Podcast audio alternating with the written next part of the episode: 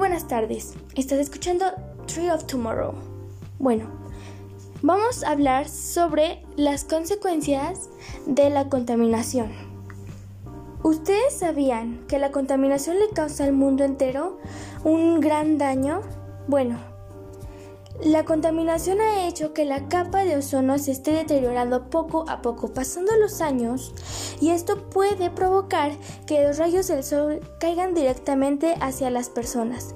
Esto puede ser muy dañino para nosotros, ya que es muy complicado que el cuerpo humano resista los rayos del sol. Recordemos que la contaminación no solo daña la capa de ozono y a nosotros, sino a los animales, plantas y incluso a sus hábitats.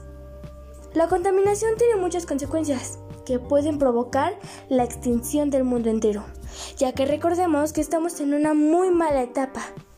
Pero si ahorita estamos sufriendo ese tipo de consecuencias, las que están por venir serán aún más horribles.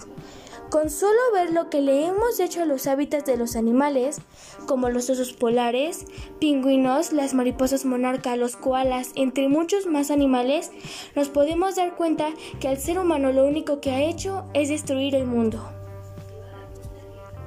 Hasta ahora hemos presenciado muchas consecuencias que nos han hecho pensar en todo tipo de catástrofes que podrían suceder si seguimos contaminando y hacer cosas que solo dañan al mundo. Desde los primeros tiempos hemos contaminado tanto que incluso en el poco territorio en donde vivimos, a diferencia de lo que nos falta por explorar sobre el mundo, hemos provocado la extinción del mundo entero. Imagínense qué tan grave debe ser esto como para que hayamos creado la extinción del mundo. Hay muchas empresas que están ayudando poniendo su granito de arena. Así que si ellos pueden, ¿por qué tú no puedes apoyar? Hay que empezar a tomar conciencia. Esto fue Tree of Tomorrow. Tenga linda tarde. Hasta luego.